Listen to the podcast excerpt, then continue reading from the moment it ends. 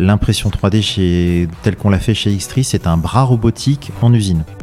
C'est un bras typiquement de chez ABB ou de chez Kuka. C'est les bras que vous allez voir dans les, euh, dans les, Bah, dans, les, dans, les, dans les grandes usines, dans les usines Exactement, automobiles. usines on les automobiles. voit, euh, qui- Donc ça, c'est aujourd'hui, euh, sur la planète, il y a plus d'un million de bras comme ça euh, qui existent. C'est vraiment dans l'automobile, c'est, on en voit tous les jours.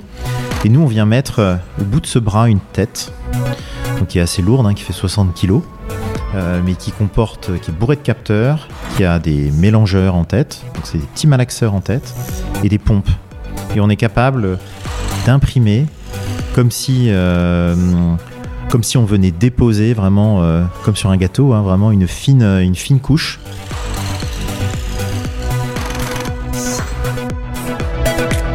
L'industrie de la construction est en plein bouleversement. Nouvelles normes, utilisation des matériaux, consommation énergétique sont nos enjeux. Je m'appelle Richard Mita, je suis serial entrepreneur et CEO de Synax. Chez Synax, nous digitalisons l'industrie des matériaux de construction. Ma passion Le digital appliqué à des secteurs qui ne l'attendaient pas. Dans Les bâtisseurs, j'interviewe des visionnaires de l'industrie pour vous inspirer dans votre propre transformation environnementale, digitale et managériale. Bienvenue dans Les bâtisseurs, le podcast de ceux qui bâtissent aujourd'hui pour demain. Bienvenue dans ce nouvel épisode des bâtisseurs. Aujourd'hui, je suis avec Dominique Corvez, le président d'Xtree. Salut Dominique. Salut Richard, bonjour. Alors, je suis avec Dominique dans son usine. Alors, il va vous dans son atelier ou usine, il va nous expliquer tout ça. Euh, et euh, donc, on est euh, près de Rungis, on est à Rungis, donc au On sud Rungis, de Paris. Euh, Xtree, c'est alors c'est des concepteurs. Alors moi, de ce que j'ai compris, c'est des concepteurs de machines 3D, mais il va nous expliquer vraiment ça en détail. Et Dominique, ce que je te propose, pour commencer, bah, c'est de te présenter. Bah, déjà, bah, déjà, merci, euh, merci d'avoir pensé à moi, merci d'avoir pensé à Xtree. Donc on est très content, très content de t'accueillir ici aujourd'hui euh, euh, chez nous, dans notre atelier effectivement à, effectivement à Rungis. Euh, et puis d'avoir la possibilité de pouvoir raconter ce qu'on fait avec un temps assez long, parce que souvent c'est difficile de faire euh, juste un elevator speech, euh, on, va pas- on va dire voilà, en cinq minutes ce qu'on fait. Là, on a le temps d'expliquer nos convictions, pourquoi on fait ça, euh, comment on le fait et l'état d'esprit qui nous anime euh, voilà, pour, pour réaliser tout ça. Euh, alors, tu m'as demandé de me présenter. Moi, j'ai 43 ans. Je suis architecte ingénieur de formation. Alors, ça me- j'étais pas forcément destiné à faire ça initialement. Je suis une famille. euh, alors, j'ai quand même un constructeur. J'ai mon grand mon grand père qui euh, qui était un menuisier, un bâtisseur, un menuisier D'accord. charpentier. Euh, voilà, qui, qui ça je tire un peu toute cette question sur l'assemblage qui est vraiment fondateur important pour moi. Et puis et puis peut-être quelque chose qui relie à la construction, c'est une c'est ma maman qui était voilà, qui était médecin pour les personnes handicapées à la Cotorep, mais qui a vraiment vu tous ces effets de la pénibilité dans le milieu euh, de la construction, parce qu'elle s'occupait un peu du reclassement, et ça, c'est des choses qui m'ont beaucoup marqué enfant. Un métier, euh, un métier de la construction qui est un métier dur, pénible, euh, qui peut casser les gens. Euh, et ça, c'est, euh, ça a été voilà, toujours une, quelque chose qui m'a, qui m'a marqué et qui m'a conduit à me dire voilà, il faut quand même changer tout ça parce que c'est euh, la construction peut pas rester ce qu'elle est aujourd'hui. euh, euh, à travailler dehors euh, par tous les temps euh, et puis euh, et puis vous prendre vos belles années et puis pas pouvoir profiter ensuite d'une retraite paisible parce que vous avez vous avez mal au dos. Ça, ça a été un marqueur fort. Et puis, alors j'ai commencé faire pour arriver là, bah, faire des études, chance de vivre en France. J'étais boursier, quasiment un plus gros échelon, échelon 4. Et puis, bah, en France, bah, on a la possibilité quand même de pouvoir faire des études. Oui. Et j'ai eu la chance d'aller euh, à l'école des ponts, euh, où bah, j'ai rencontré des grandes figures, des gens comme, euh, des gens comme Marc Mimram, bah, qui, bah, qui vous inspirent et qui vous, qui vous, qui vous poussent à, à, à vouloir faire un peu comme eux, parce que c'est des gens, vous, vous, on est un peu par mimétisme, hein, Mmh. euh, et vraiment séduit par, euh, séduit par un peu ce, ce grand maître en architecture. Et Donc, euh, il a je- fait une passerelle, euh, laquelle euh, ça- il a fait la passerelle Solferino, Oui, c'est celle-là. on hein. connaît aussi pour Roland Garros, il a fait une belle gare TGV là près de Montpellier. passage des Éprunes, il a fait beaucoup d'ouvrages, un peu une passerelle, une passerelle aussi entre la France et l'Allemagne, passerelle, passerelle sur le Rhin. Beaucoup d'ouvrages, des piscines. Et vraiment un concepteur qui, sa conception, c'est d'ailleurs il a ça dans son, dans son enseignement à l'école d'architecture de Marne-la-Vallée. Euh, qui, est, euh, qui est matière à penser. Donc il est vraiment sur la fabrique.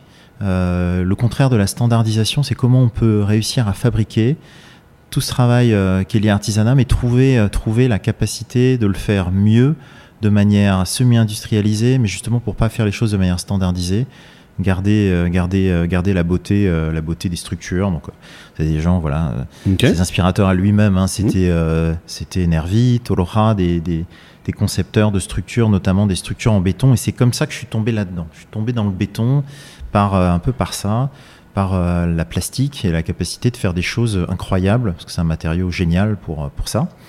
Et puis petit à petit travailler sur, sur bah, des, nouvelles, des nouveaux matériaux tels que tu l'as cité, tels, tels, que le ductal. Donc les BFUP, les bétons de fibre à ultra haute performance, un nom un peu, un peu savant qui peut me paraître un peu prétentieux, mais qui est, qui est en fait de mettre de la science dans le béton. Le béton, c'était un peu une recette. Et là, c'est de dire, voilà, on va mettre de la science, on va faire ce qu'on appelle l'empilement granulaire. On va venir prendre des granulats avec des fuseaux, donc vraiment des dimensions euh, très précises. On va les classer. On va faire en sorte d'empiler, un peu comme des oranges. On a des oranges dans un, dans un saladier, puis tu vas essayer de mettre des noix qui iront euh, exactement entre chaque interstice dans ces espaces. Puis tu fais ça une fois, deux fois, trois fois, quatre fois, et tu as quelque chose d'extrêmement compact, extrêmement résistant. Et en faisant ça, bah, au lieu d'avoir des résistances, alors il y a l'échelle en MPa, mégapascal, mhm. un béton c'est souvent 30 MPa, et là tu peux atteindre des résistances de 150 euh, MPa, voire 200 MPa. Sur les BFUP Sur les BFUP, sur les BFUP. Mais les concepts de ces matériaux-là, euh, qui ont été développés dans les années euh, milieu des années 90, avec quelques petites choses faites dans les années 80, puis dans les années 2000 avec des premières commercialisations et vraiment des ouvrages d'art qui ont été faits de, cette manière-là. Ça, ça, a irrigué en fait toute la science des matériaux. Et aujourd'hui, c'est extrêmement important dans la manière dont on va générer euh, des nouveaux bétons, notamment les bétons bas carbone, parce qu'on est à remplacer certains granulats par des filaires, par des, mm. par des, par des substitutions. Et toute la science associée à ces BFUP, elle irrigue en fait euh, les conceptions des nouveaux, euh, des nouveaux bétons aujourd'hui. Donc béton bas carbone. Donc archi pont.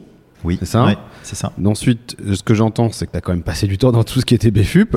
oui, euh, j'imagine bureau d'études, c'est ça C'était un vrai fil rouge en fait. en fait, à la fois des stages. J'ai fait un stage en Espagne, justement à l'Institut Tolra, où je faisais des additions de fibres, nanofibres de carbone à l'époque, au début des années 2000. Puis après, chez Vinci Construction, D'accord. Là, je travaillais avec euh, un maître de stage qui était un économiste, en fait, qui était euh, Christophe Gobin, euh, qui travaillait sur, sur les nouvelles façades pour la rénovation des logements. Il y a 20 ans, donc il a déjà décelé ça. déjà, il y a 20 ans, on en parlait déjà de la rénovation des logements. Comment, on va rénover les logements, comment on va les rendre plus... Et lui, il m'avait fait travailler sur un cahier des charges fonctionnel de la façade. Comment, comment mettre en fait de l'isolation, des réseaux dans les façades, avec l'arrivée de choses qui commencent à poindre leur nez, comme le BIM, les jumeaux numériques essayer de créer, euh, créer des, des, pièces qui puissent être la synthèse un peu de plusieurs fonctions. Et puis ce qui était, ce qui était, ce qui était top, hein, c'est que j'avais pu euh, mettre tout ça en application dans une petite préfade euh, près d'où j'habite en Bretagne, où on avait fait voilà, des, des, des, panneaux, des panneaux de façade, et du coup en BFU, parce que ça me paraissait le mhm. matériau naturel, parce que j'avais commencé à baigner dedans, avec des pots, des pots en BFU, l'intégration de l'isolation, des nervures pour donner un petit peu de raideur, pour que ça tienne. Hein. Et puis travailler les assemblages, parce que l'assemblage c'est clé, donc euh, une approche euh, maintenant qu'on appellerait un peu hors site pour la rénovation. Donc ça c'était euh, une super expérience. Donc ce fil rouge, hein, les BFUP là. après je suis parti un petit peu aux États-Unis parce que j'étais un peu sur ma faim parce que quand on fait architecture et ingénierie en même temps, bah, on loupe quand même des cours. Mhm. je sentais que j'avais notamment sur des sur les, les capacités de calcul. Et puis voilà, j'étais peut-être un peu inspiré encore par Marc Mimram. Je suis parti à Berkeley parce qu'il l'avait fait. J'ai réussi à obtenir une bourse euh, euh, du ministère des Affaires étrangères. J'ai pu passer cette année formidable là-bas pour faire, pour, faire, pour faire du calcul. Du calcul. C'est là que je suis rentré dans le logiciel. Du calcul, calcul, euh, calcul non linéaire, comme on dit. Et, qu'est-ce que tu as vu de différent aux États-Unis par rapport à chez nous? Parce que, alors, ok, tu étais dans une université, euh, tu étais à Berkeley, mmh. donc Californie, c'est ça C'est ça, oui. et donc, tu as, fait du calcul, comme tu l'as dit, mais tu as pu quand même voir un peu. C'est quoi Ouais, la c'est- grande différence que tu vois dans ce passage-là? Et puis, tu es passé en Amérique du Nord aussi un peu par la Pour, suite. pour être, pour être franc, à cette époque-là, j'étais peut-être un peu polar. D'accord. Donc euh, vraiment, euh, tu, tu, tu travailles, tu essayes de prendre le maximum. Tu as des profs qui viennent d'un peu partout dans le monde. hein. Il y a beaucoup de profs français, il y a des profs, euh, euh, il y a des profs euh, grecs, des profs euh, indiens euh, exceptionnels. Donc ils, ouais, ils ont cette capacité à attirer des talents au niveau, au niveau, des, au niveau des profs.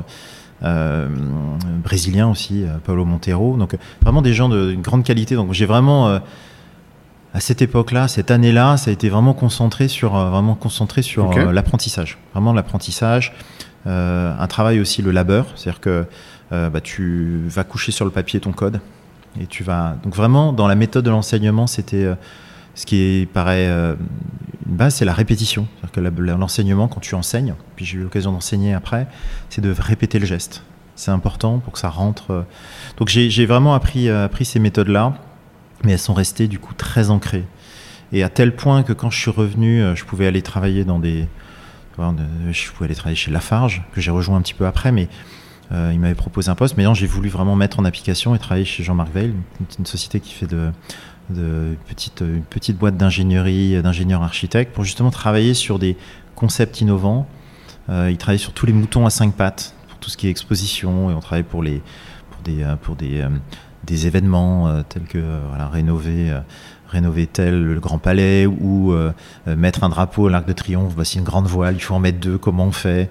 Euh, Mettre une caméra sur câble. Donc tous ces, tous ces et et notamment les les, les BFUP. Euh, euh, par euh, de fil en aiguille, euh, Jean-Marc Bell a commencé à, à- à tisser, à tisser son expertise sur ce matériau-là. Puis je suis venu voilà, en complément en apportant ce que j'avais appris euh, du coup, aux États-Unis.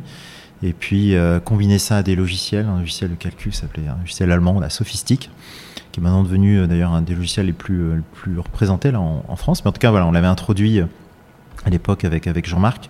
Et, euh, et vraiment travailler sur voilà, comment être capable d'aller plus loin avec l'utilisation de ces matériaux, alors qu'il n'y avait pas de normes, il y avait des recommandations, mais il n'y avait pas de normes, des recommandations professionnelles, il n'y avait pas de normes.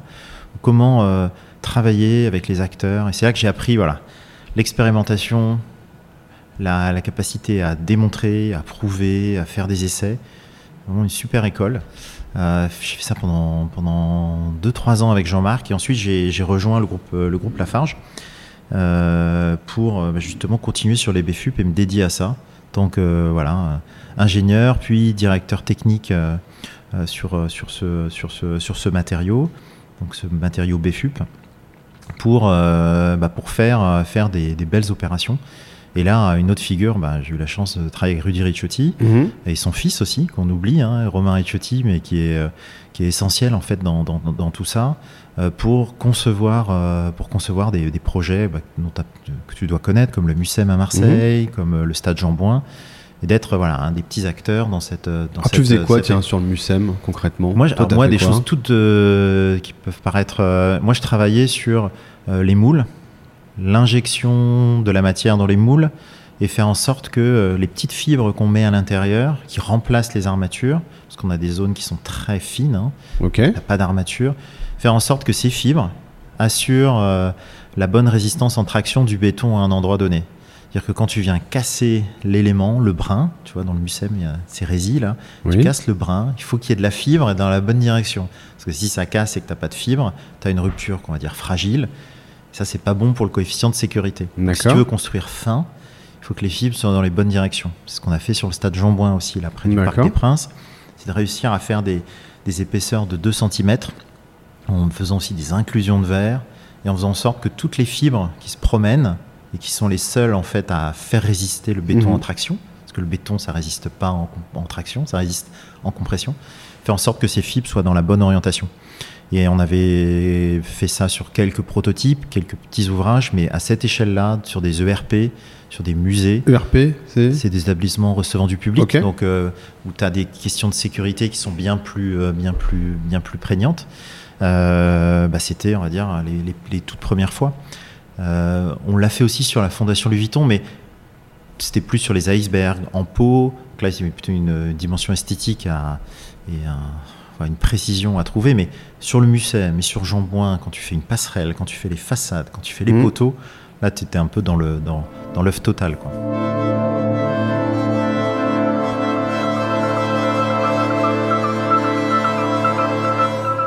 Parle-moi peut-être un peu plus de, euh, de, ces fibres et en, quoi, parce que normalement, normalement non, mais dans des fondations, tu fais du béton et tu mets des treillis soudés, pour, pour faire hyper simple pour l'armature, tu vois, c'est d'après ce que j'entends. Là, tu nous dis, euh, sur, vous avez dû trouver des fibres ou mettre des fibres, donc là, parle-nous, ren- rentrons un peu dedans dans ce détail-là. C'est là, on rentre vraiment dans, dans le BFUP, hein, si je comprends bien. Oui, dans le BFUP. Donc, et puis, euh, rentre un peu dans ce détail-là. C'est qu'est-ce que tu fais différemment? Tu parlais de d'orange tout à l'heure avec euh, des noix que tu mettais au milieu. Oui, oui, c'est Euh, l'image. oui, oui. ouais. Euh, Dis-nous concrètement de, de quoi on parle. Tu vois, c'est du granulat particulier, c'est des fibres particulières. Tu vois, juste di- Alors, dis-nous, dis-nous les- comment t'es rentré dedans pour, pour que derrière, parce qu'en fait, dans ton histoire et dans ce que tu fais aujourd'hui, il y, a une corrélation. Eh ben, une grosse corrélation, parce Mais- qu'on parlera tout à l'heure des encres et, et comment sont formulées nos encres et comment on peut le. Alors, le BFUP, euh, en tant que tel, on le disait tout à l'heure, voilà, c'est vraiment un empilement granulaire. Donc, on va prendre des sables spécifiques, on va prendre euh, des ciments spécifiques et on va prendre des filaires spécifiques de bonne dimension qu'on va venir agglomérer. On va utiliser aussi des choses qui sont euh, les superplastifiants. Sans les superplastifiants, donc sans les adjuvants de nouvelle génération, on ne serait pas capable de faire euh, les. BFUP. Euh, pourquoi? Parce qu'en fait, quand tu mélanges tout ça et que c'est très compact, bah, il faut que ça se, il faut que ça se, il faut que ça vienne, euh, vienne vraiment euh, au bon endroit. Donc, il faut lubrifier tout ça. Donc, les adjuvants lubrifient, écartent un peu les particules et permettent d'avoir, d'avoir ce matériau qui va être liquide quand tu le places, mais extrêmement compact quand tu le regardes au microscope. C'est toute la beauté euh, euh, et le, le paradoxe, mais qui, qui- que tu observes dans les, dans les BFUP.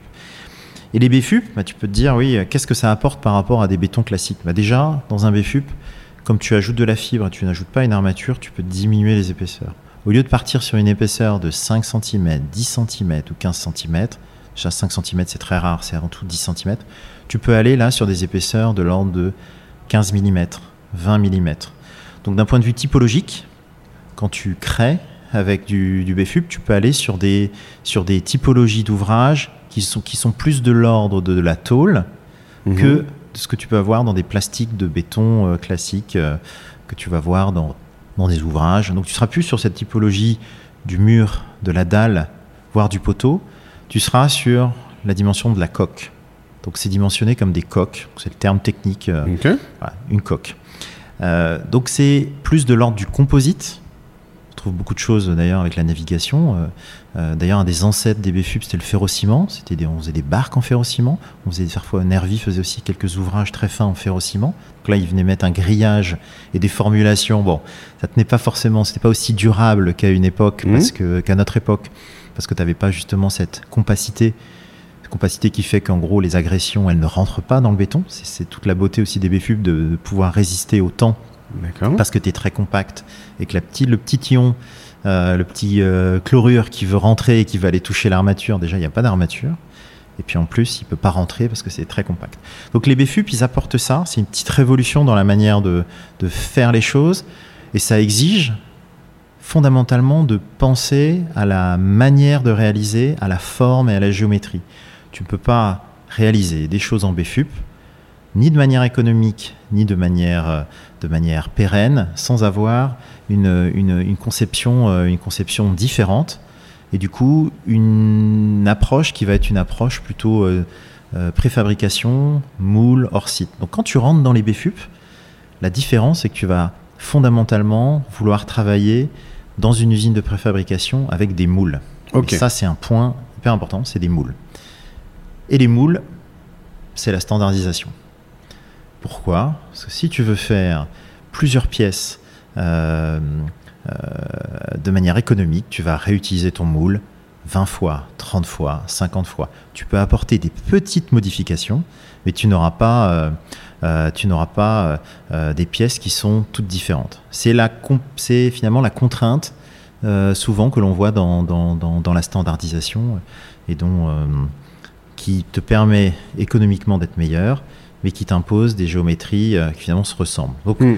Donc l'intérêt des ouais. BFUP, c'est de pouvoir faire des choses qui sont différentes, mais par contre qui seront répétées. Donc tu vas retrouver des similitudes dans les éléments de façade qui vont être liés à ces formes un peu complexes, mais elles auront toutes finalement le même principe générateur Donc c'est vraiment ça le c'est vraiment ça le, le point le point important euh, quand tu quand tu regardes quand tu regardes une façade une façade en BFUP ou un ouvrage en BFUP, c'est la répétition liée au moule. Donc Ok. très marqué par ce moule. D'où, euh, dans le MUSEM, il y a un peu de répétition, c'est ça? Euh, ben, Bien évidemment, à, euh, je pense à Louis Vuitton euh, aussi, un petit peu. Il y a- y y y en fait, alors là, l'astuce, c'était de faire tous les panneaux font des icebergs, hein, les panneaux blancs qu'on voit derrière les grandes voiles en verre. Elles font, tous ces panneaux, ils font 1m50 par 40 cm. La petite subtilité qui avait été apportée, il y avait euh, tout un travail avec Bonasabla à l'époque, et puis un brevet, c'était de faire des moules déformables, donc, euh, qui étaient des moules sous vide. Donc on prenait un élément de polystyrène, on venait le prédécouper au fil chaud ou à la fraiseuse, enfin, en- avec un... et ensuite on venait appliquer le moule en silicone. Donc on venait prendre l'empreinte et la petite variation de forme, on venait mettre le vide, et on arrivait à avoir des pièces qui étaient, euh, qui étaient toutes différentes, mais qui avaient quand même cette même dimension d'un mètre, euh, mètre 50 par 40 cm. Et c'est ça qui a permis de faire, euh, alors moyennant aussi des surfaces développables, hein, tu voulais vraiment que la, que la façade soit, soit, soit, euh, soit la, plus, euh, la plus réglée possible, mais voilà, avec des surfaces développables, c'est, on, y, on, on y arrive, on y arrive à peu près bien. Donc c'est les ingénieurs de RFR qui avaient mis ça en place, et nous, voilà, on, est, on était là derrière pour rendre ça possible avec, avec ce moule déformable. Donc là, t'étais euh, donc t'étais au niveau de Lafarge à ce moment-là, sur le, toutes les donc sur le, le notamment, euh, sur Jean Ensuite, je comprends que tu as essayé de fédérer deux trois choses avec les euh, avec Eiffage à un moment, Bah, euh, oui, et oui. que tu es passé derrière. euh, euh, chez Eiffage carrément euh, en Amérique du Nord c'est ça? Alors peut-être que j'oublie peut-être un ou deux fait, euh, passages en fait, mais c'est à peu euh, près ça hein, ça? En fait, c'est plutôt en 2000. Alors, j'ai fait ça jusqu'en 2013. Et puis en 2013, mon patron euh, m'a dit il faut que tu. Maintenant, euh, voilà, tu as, travaillé. Alors, effectivement, je travaillais avec EFH plutôt sur les normes. On Hmm. essayait de fédérer pour euh, faire en sorte. Et on a abouti justement à, la, à, avoir une norme parce que tu avances pas tout seul. Euh, tu peux émettre des, des opinions, des préceptes, des recommandations, des usages, mais il faut que ce soit partagé par les différents acteurs. Et FH avait une conception assez proche, Vika également, et on a pu mettre assez vite du coup au point des, des normes, des sur, normes le- sur, les BFUP. sur les BFUP Voilà. Et puis en 2013, euh, on m'a proposé de partir, de partir aux États-Unis Oui. et au Canada. Donc je suis passé un petit peu au Canada et surtout aux États-Unis pour euh, bah, développer le, le marché euh, des BFUP là-bas pour, pour Lafarge. Euh, J'ai fait ça euh, pendant six ans et sur une application qui n'était pas du tout de la préfabrication. Donc je vais me contredire par rapport à tout à l'heure, mais c'est ça qui est, un- qui est intéressant dans des matériaux comme ça, c'est que tu, tu bah voilà, ils te, ils te, ils te, ils te surprennent. Euh, et là, il y a eu euh, quelqu'un dans l'Ontario qui a imaginé de, de faire de- des joints de pièces préfabriquées. Je reviens quand même à la préfabrication. Oui. Faire des joints euh, en BFUP, un assemblage en BFUP pour des pièces préfabriquées. Et ça, ça a permis de, de faire euh, de la rénovation et du remplacement de tabliers aux États-Unis. Malheureusement, euh, aux États-Unis, la plupart des ponts sont irréparables. Ils sont arrivés dans un tel état d'obsolescence. Il y a à peu près 70 000 ou 80 000 ponts aujourd'hui qui sont structurally deficient. Donc c'est-à-dire Ah qu'ils oui. sont vraiment euh, prêts, prêts à tomber. Donc aujourd'hui, quand c'est un petit pont dans l'Iowa, on va fermer le damier, parce que c'est un grand damier, hein, on va fermer cette zone et puis bon, on trouvera une manière de contourner. Euh, c'est pas très bon pour l'environnement parce qu'il faut faire des dizaines de kilomètres en plus, mais aujourd'hui, c'est ce qui est fait là-bas. C'est- quand même bon pour sauver des vies. hein. C'est bon pour sauver des vies. Voilà. Euh, par contre, quand on est à New York, il faut construire, il faut construire vite. Euh, il faut aller, il faut remplacer ça vite. Donc la préfabrication, c'est idéal. On peut en un grand week-end, on peut venir enlever les poutres acier, le tablier béton. Ça, ça va quand même relativement vite hein, avec la mécanisation, avec les outils. Et puis on va venir remettre des grands, euh, des grands, euh, des grandes poutres en acier, des éléments, euh, des éléments de tablier, donc qui sont des grands panneaux avec des petites armatures qui sont, qui pointent en fait hein, sur les extrémités. Et nous, ce qu'on est faire avec une équipe euh, que j'avais là-bas, c'était couler les éléments, euh, couler entre ces éléments un joint en BFUP qui avait la propriété d'être extrêmement résistant, extrêmement durable. C'est-à-dire que quand tu venais derrière faire un essai pour essayer de casser euh, les deux éléments que tu avais connectés, ça allait casser dans les éléments préfabriqués et non pas à la jonction. Donc l'assemblage, comme quand tu cicatrises, hein, euh, ou quand ton os se cicatrise après une fracture, il est plus résistant que, que, que l'élément préfabriqué.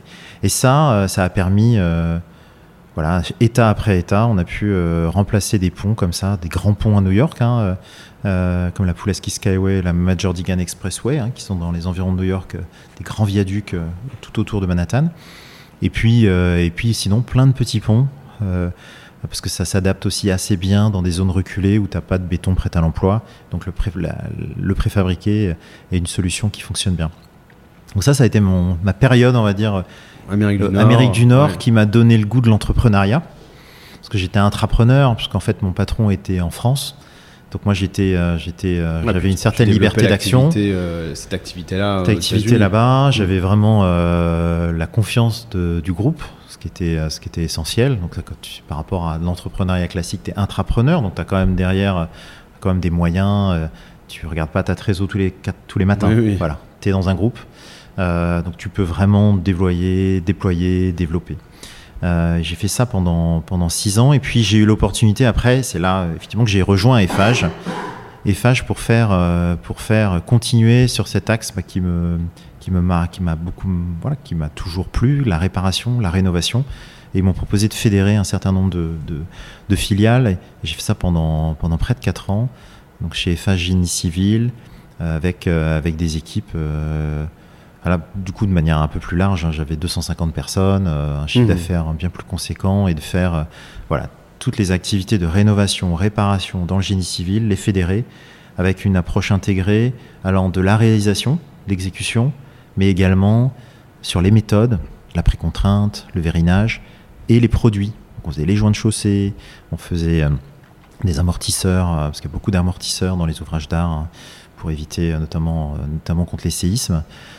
et puis, et puis des, des éléments, des éléments de type, de type béton, comme le BSI, qui mm. était l'équivalent du ductal. voilà, le ductal Le ductal, qui est le BFUP de chez, de chez Lafarge, qui est encore aujourd'hui utilisé. Voilà.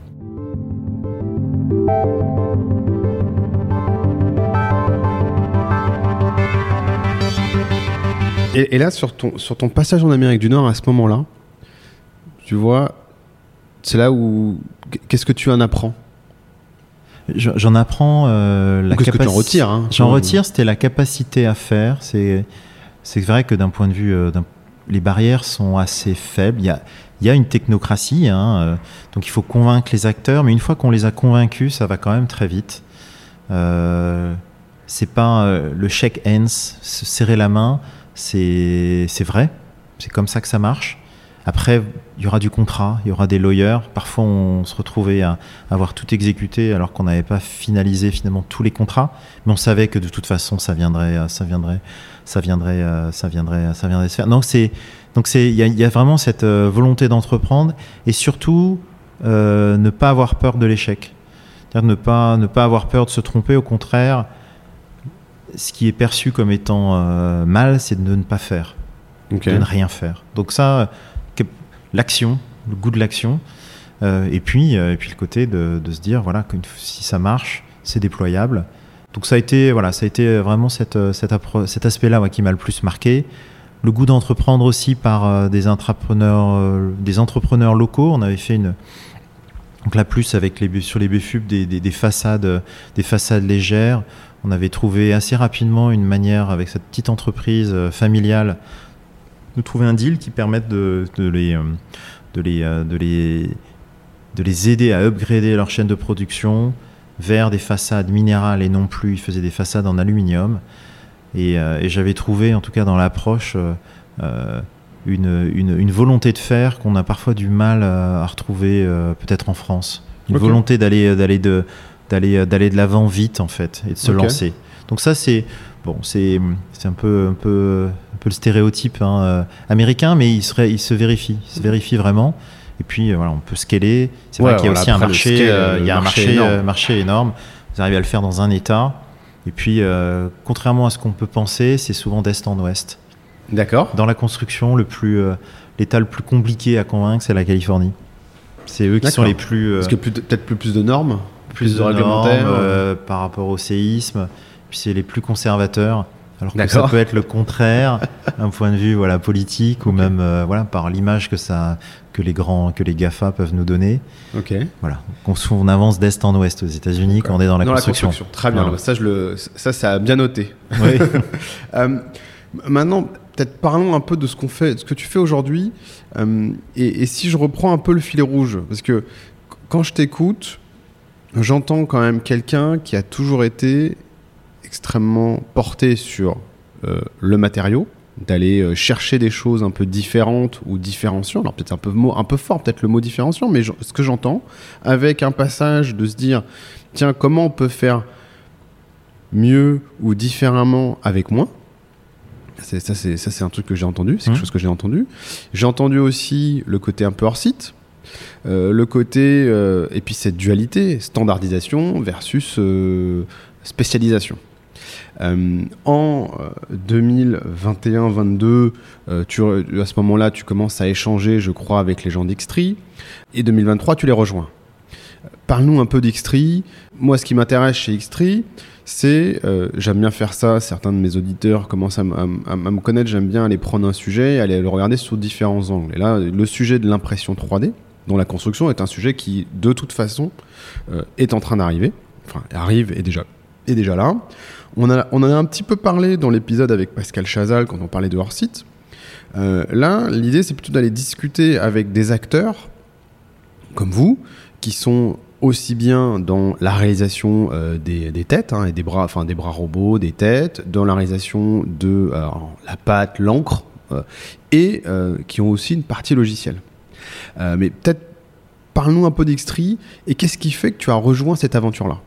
Alors X3, je les, ai rejoints alors que j'étais euh, euh, en train de faire une. Euh, juste après, donc, à Evia, qui était l'entité de réparation d'ouvrages dont je te parlais tout à l'heure. je travaillais sur un projet HS2. On, ah, HS2, c'est le High Speed Train High Speed qui Train fait London dans le nord, là, c'est ça Exactement, Londres-Birmingham. Londres-Birmingham, et... qui ne sera jamais fini d'ailleurs, non, c'est ça bah, En fait, ça, en tout cas, qui sera jamais fini, en tout cas, qui aujourd'hui a des problèmes de financement, et c'est en fait pour ça qu'on m'avait envoyé là-bas, pour pour, euh, pour essayer de regarder un peu les questions de, les questions de, de, gaspillage. En fait, euh, euh, moi j'ai ce, ce, petit côté, mais je pense que tu l'as décelé. j'ai un petit, j'ai envie d'innover parce que ça m'énerve un petit peu qu'on soit sur une industrie archaïque, avec de la pénibilité. J'ai envie d'avoir un impact et j'ai envie de changer tout ça. Et HS2, on m'a envoyé là-bas, pas pour être un cost killer, mais plutôt pour essayer de décortiquer un peu les, problèmes là-bas, dans une culture hein, qui est la culture anglaise. Hein, tout à fait différent de ce qu'on peut faire, faire en France. C'est vraiment les ingénieries qui pilotent là-bas plutôt que les entreprises. En France, on a vraiment cette image de l'entreprise de construction qui a vraiment les rênes. Là-bas, c'est plutôt les ingénieries. Et là, on était sur des, euh, organisations pléthoriques, une bureaucratie. Euh. donc vraiment, tout ce qu'on peut, euh, tout ce qu'on peut finalement voir de gaspillage d'un point de vue organisationnel. Et j'étais là-bas pour, pour regarder ça. Euh, et, les questions de productivité. Donc j'avais vu des questions de productivité bien sûr hein, sur des chantiers. Euh, j'avais vu tous ces tous ces coûts euh, qui peuvent être euh, gaspillés. Je pense que justement Pascal Chazal en parlait aujourd'hui sur un sur un chantier. un ouvrier va travailler 25% de son temps en tâches effectives. Mm. Tu le retrouves en fait quand tu fais une feuille de vente de manière très pratique. Quelqu'un qui va être payé 12 euros brut de l'heure, toi tu le charges 48 euros sur ta feuille de vente avant la marge. C'est-à-dire que tu vas mettre tes coûts et tu mets 48 euros, alors que c'est 12 euros. Tu as déjà ça. Donc en fait, déjà de, temps, d'inefficacité quand la personne euh, n'est pas sur le site, c'est déjà intégré. Tu as déjà un coefficient 4. Et j'irai même plus loin que Pascal Chazal, c'est que derrière, sur les heures, tu vas faire un, tu vas faire un ouvrage. Tu prends un ouvrage qui a deux travées, un pont, un pont d'une autoroute qui va, l'un va vers Bordeaux, l'autre va vers Paris. Eh ben tu as, euh, tu as entre les deux phases de la construction identiques. Hein, les deux phases, tu vas de manière générale appliquer un coefficient de 20% d'amélioration sur ta deuxième phase par rapport à ta première phase. C'est comme si tu venais euh, finalement euh, faire ta deuxième table Ikea et que tu avais appris à être un peu plus rapide sur la deuxième table Ikea que tu aurais à construire ou la deuxième armoire. La construction, c'est ça, c'est qu'on réapprend à chaque fois, même dans les grandes entreprises de construction. Et je peux te citer plein d'exemples où tu as deux phases où tu auras 20% de gain d'efficacité sur ta deuxième phase. C'est incroyable. Là, on n'est plus sur le prix unitaire, on est sur le nombre d'heures réalisées qui va diminuer sur ta deuxième phase. Donc tout ça, ça m'a, ça me, ça m'a, ça m'a vraiment marqué, marqué comment une industrie peut continuer à exister avec de telles inefficacités. Et HS2, c'était un peu le summum, où là-bas, en fait, tu as en plus une bureaucratie. Et euh, alors le patron du projet, euh, qui, est, qui, est, qui est assez génial, qui s'appelle Emmanuel Rossignol, dit voilà, il faut qu'on qu'on apporte une touche différente. Et puis euh, il m'a mis voilà, ça s'appelle les efficiencies. Comment essayer d'être plus efficace? Et donc j'étais sur ce projet et puis on avait appliqué du lean, mais du lean à l'échelle de l'organisation. Alors toi qui es dans le logiciel, on a travaillé avec une boîte qui s'appelle Palantir, Hmm. euh, Euh, qui est très connu. très connue, très connue, pour faire un digital twin de l'organisation. Pas un digital twin De- du bâtiment, mais de digital twin de l'organisation. Et ce qu'on a appris, c'était pas du flicage, hein, c'est on a, on a appris finalement des chaînes de validation qui bouclaient, qui bouclaient, qui bouclaient. Qu'on se retrouvait avec euh, euh, des choses qui occasionnaient d'énormes retards juste parce que les process qui avaient été mis en place aboutissaient à des impasses. Et donc on était capable de déceler ça et puis petit à petit, ben voilà, on débloquait tout ça et ça a permis d'améliorer. euh, on pouvait faire beaucoup plus euh, avec le personnel qui était pléthorique, mais finalement on arrivait à produire plus. Donc on avait vraiment ces gains de productivité. Donc ça, je l'ai vu, euh, je l'ai vu à l'échelle, euh, à l'échelle de ce projet-là. Mais tous les projets, c'est comme ça, en fait. hein. ok. Je crois que 98% des projets finissent soit en retard, soit avec des hausses de coûts. Oui, bah dans la construction, ça. Tous les ce qui est- qui est projets, pas normal, mais. ce qui est pas normal. Aujourd'hui, dans n'importe quelle industrie, tu payes un prix, Hmm. tu, euh, tu obtiens, euh, tu obtiens le, tu obtiens le résultat. Et donc. euh, Et donc Xtree, Xtree, euh, bah, je croise des équipes Alban, Romain notamment, hein, mais également Nicolas, Philippe. Euh, et bah, je suis euh, émerveillé par l'approche en fait. Mais vraiment. Et là, je me dis, mais c'est. Alors quelle approche le- La construction 3D L'approche de l'impression 3D, le fait de digitaliser de bout en bout euh, l'acte de construire, Ok.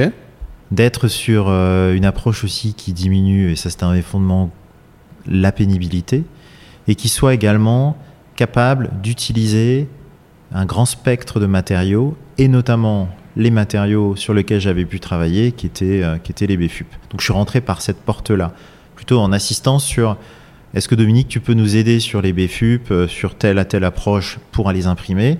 Et puis de fil en aiguille, bah, je suis, euh, j'ai été hyper séduit par, par l'équipe D'accord. et j'ai commencé à travailler avec eux sur le business plan et, et puis pour les rejoindre, pour les rejoindre définitivement en tant que, en tant que président il y a, il y a six mois. Ok. Mais Xtree, c'est avant tout, euh, c'est avant tout euh, un projet. euh, c'est, enfin, je pense que c'est, assez, euh, c'est assez.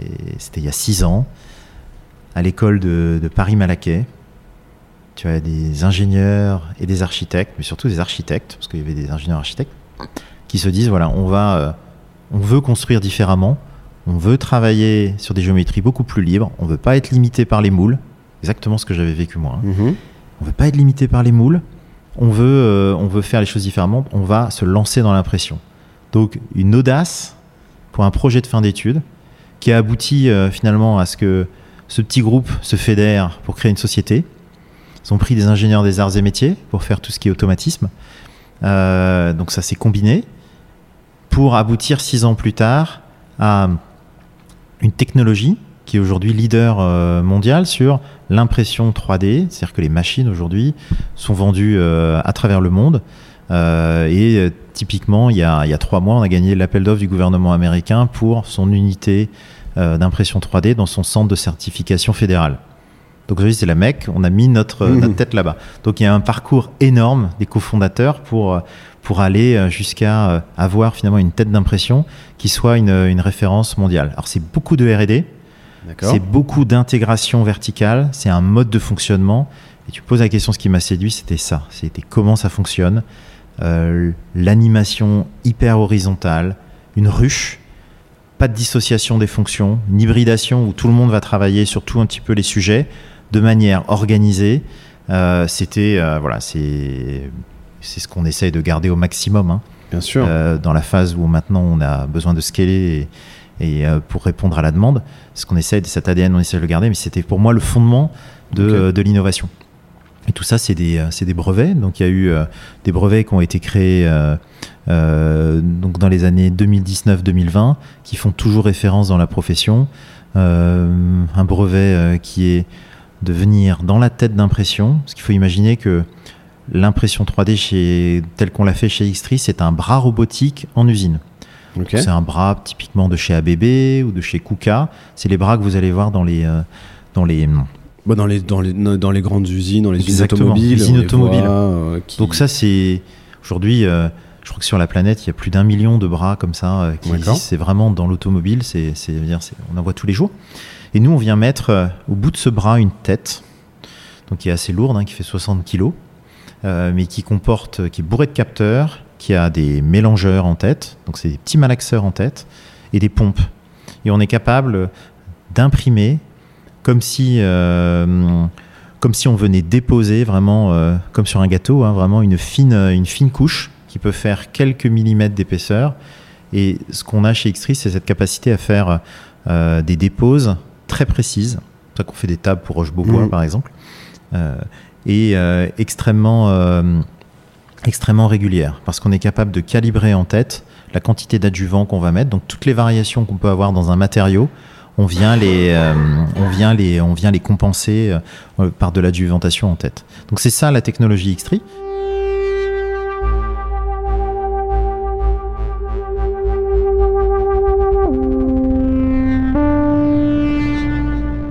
Juste que je, que, que je comprenne bien, parce que je pense que c'est important que... J'ai dit beaucoup de choses, là, que-. Que, ouais, tu, as, tu as dit beaucoup de choses, mais donc Xtree, c'est déjà un projet qui est né euh, dans des écoles euh, françaises, d'ingénieurs français. Euh, ensuite, c'est une tête, donc un bras sur lequel on va accrocher une tête. Dans cette tête va arriver donc votre encre ou euh, euh, le béton, euh, enfin pas le béton, mais le- les éléments qui permettent de malaxer une forme de béton. Euh, cette tête est bourrée de capteurs et donc en permanence, elle va régler les adjuvants, les liants que vous allez mettre. Et puis, en fonction du diamètre de cette tête-là, vous allez pouvoir faire soit des, euh, tables avec, euh, parce que c'est très fin, donc c'est de l'ordre de quelques millimètres ou peut-être un centimètre. Et mais également, vous allez pouvoir aussi faire de- des ouvrages un peu plus importants.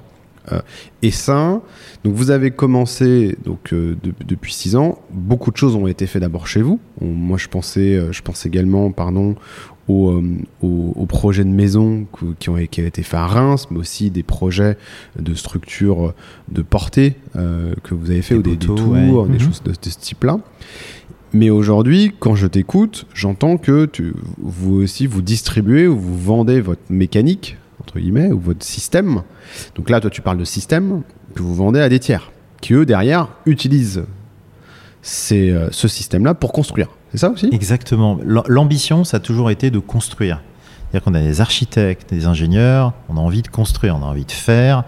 L'idée, c'est d'avoir. euh, Il n'y a rien de plus beau que d'avoir une construction. euh, voilà, c'est- c'est son enfant. je veux dire, vous avez un, un élément que vous avez conçu à partir de logiciel et ça s'exécute devant vous, ça a un petit côté euh, magique. Donc, ça, ça a toujours été dans l'ADN de la boîte. Mhm. Mais la volonté, c'était de faire, et c'est même inscrit dans notre, dans notre, dans notre logo, hein, c'est large scale 3D, c'est de faire des choses de grande dimension, de grande taille. Pourquoi? L'ambition, c'est de faire des choses et de, de disrupter le monde de la construction. C'est de faire des panneaux de façade, des éléments de structure type poteau, type poutre, ou euh, euh, des éléments euh, de réservation, de coffrage perdu pour la construction, des voussoirs de pont. C'est ça l'ambition. Mais on le fait de manière très précise, parce qu'il y a une exigence de précision qui permet d'aller capter des géométries complexes et surtout de réduire les quantités de matière. Et ça, c'est un axe important dont je vais te parler un petit peu plus tard. Mais extrêmement important, c'est cette nécessité par la tête d'impression de venir, euh, de venir, euh, de venir construire avec moins de, moins, de, moins de matière. Et le faire ici, on l'a commencé à le faire ici, mais on s'est très vite rendu compte qu'il fallait le faire avec des partenaires. Pourquoi? Parce que on invente, euh, on a inventé des choses ici, mais on a besoin de partenaires qui viennent démultiplier les idées et démultiplier les capacités de production.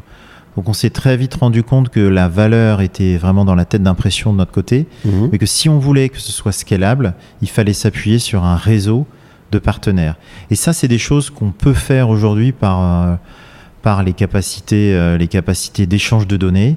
C'est-à-dire qu'on peut avoir une capitalisation et un travail en plateforme avec l'ensemble des partenaires sans être soi-même celui qui va réaliser sur place la pièce. En fait, on voit la réalisation de toutes les pièces en temps réel dans les serveurs là, qui sont juste là, dans le cloud. Tout est, tout, est, tout est là et ça permet justement de fédérer euh, et de démultiplier plus vite parce qu'on est dans un, dans un système où euh, il nous faudrait trop de capex pour, pour dire les choses que de faire, que de faire ça. euh, Et donc le faire avec des partenaires qui maintenant certains sont plus gros que nous, bah, ça nous permet d'aller d'aller beaucoup plus vite. Alors, peut-être donne-nous un exemple d'une réalisation euh, d'un de vos partenaires qui va dans cette vision-là. Alors on a un partenaire qui est euh, Spi Batignolles. Alors, ce qui peut paraître étonnant parce qu'on a notre actionnariat euh, de manière minoritaire, hein, mais on a Vinci et Holcim, notre actionnariat. On est toujours nous agnostiques en termes de vente et puis en termes de matériaux. Mais aujourd'hui, Spi Batignolles, bah, c'est ceux qui y croient le plus. Et aujourd'hui, euh, ils y croient tellement que ça marche. D'accord. Euh, et ils ont acheté une machine il y a un an. Ils viennent d'en acheter une deuxième avec un grand rail qui leur permet d'augmenter leur productivité euh, là à Lyon. Et ils sont déjà en train d'imaginer de faire, une, faire une troisième. Donc eux, ils font des boîtes de réservation. Parce qu'aujourd'hui, dans un bâtiment, il y a énormément de réseaux rendus nécessaires par les nécessités de ventilation euh, dans un bâtiment notamment. Mais il y en a beaucoup, donc il y a des boîtes de réservation. Ils se sont rendus compte que c'était beaucoup plus simple que de les prévoir et de les imprimer tel un coffrage perdu que de venir prendre un charpentier ou un menuisier qui le fasse sur site avec tous les désagréments que ça peut apporter. Donc aujourd'hui, ils le font de manière généralisée sur leur chantier à travers la France. Spi Batignolles, euh, typiquement, fait ça, mais ils font aussi, bah, des, on, a été, on le savait pas, mais on a vu, ils ont fait euh, des poteaux pour euh, la piscine olympique d'Aubervilliers, donc qui est la piscine d'entraînement pour les JO. Tous les poteaux sont faits avec, avec de l'impression 3D en coffrage perdu. Donc ça, c'est des, typiquement un acteur qui, qui avance très vite. Ils sont plus gros que nous maintenant. Oui. Et on est très content de ça. Et nous, on est vraiment voilà, en, en- en soutien fort de, leur, de leurs équipes et on travaille euh, vraiment main dans la main sur, euh, sur, euh, sur, sur les méthodes. Et tu sais combien ils gagnent euh, Pas forcément, tu vois, le, le temps d'économiser ou euh, l'argent d'économiser, ou ce soit en termes de matériaux? Est-ce que tu as, des idées de ça par, sur cet exemple-là, mais même sur Bah, d'autres exemples? Aujourd'hui, vis-à-vis d'un partenaire, ce que l'on. La technologie, les gens sont assez vite séduits, ils vont voir la capacité d'impression, on prototype avec eux, donc ils voient tout de suite l'objet qu'ils pourront réaliser. Euh, c'est vrai que le moment euh, où les gens vont basculer, c'est euh, au moment où on va faire un petit peu le compte de résultat et la PNL. Donc ils vont voir qu'en fait, par rapport à du béton classique, le béton classique ou une pièce en béton classique, déjà elle, elle va prendre, une, on va dire, une quantité 1 de béton, ça va être le prix du béton, puis après vous mettez la même chose en armature, grosso modo, hein, c'est la règle de 3. euh, euh, une fois le béton, une fois le coffrage, une fois l'armature, pour des cas, des cas assez simples. De. Donc là, vous avez, par rapport au prix du béton, vous avez multiplié par 3. Donc ça, ça va être le côté traditionnel en préfabrication. Puis si vous avez moule un peu compliqué, bah, ce prix de 3 va passer peut-être à 6 ou à 7. Là, avec l'impression 3D, il n'y a plus de moule. Mhm. Il y a un amortissement de la machine, mais une machine, c'est relativement peu onéreux, parce que les bras robotiques, aujourd'hui, c'est une commodité, euh, même si certains, voilà, on a quand même des, leaders, et on est très content de travailler avec ABB, parce qu'ils ont une précision que peu de gens ont, mais on peut travailler avec d'autres robots. Mais en tout cas, les robots, aujourd'hui, c'est assez, euh, une, commodité. Et puis les armatures, aujourd'hui, bah, on travaille sur beaucoup moins d'armatures, on travaille aussi sur des coffrages perdus, donc il n'y a pas forcément besoin. Puis on travaille, nous, sur l'ajout euh, de composites et de fibres, de fibres spécifiques dans nos aimants. Mais quand quand on travaille finalement là, à l'heure actuelle, sur la plupart des cas d'usage, finalement, c'est euh, le, le coût du béton, donc c'est le coût de notre encre qui va faire le prix marginal des pièces réalisées en 3D. Donc c'est vraiment euh, le coût marginal. par deux, par trois Bah alors, ce qu'on ce qu'on fait, euh, c'est que l'impression 3D, déjà, on va, on va réduire les quantités de matière. Ça, c'est un fondement. C'est qu'aujourd'hui, euh, et ça, c'est la.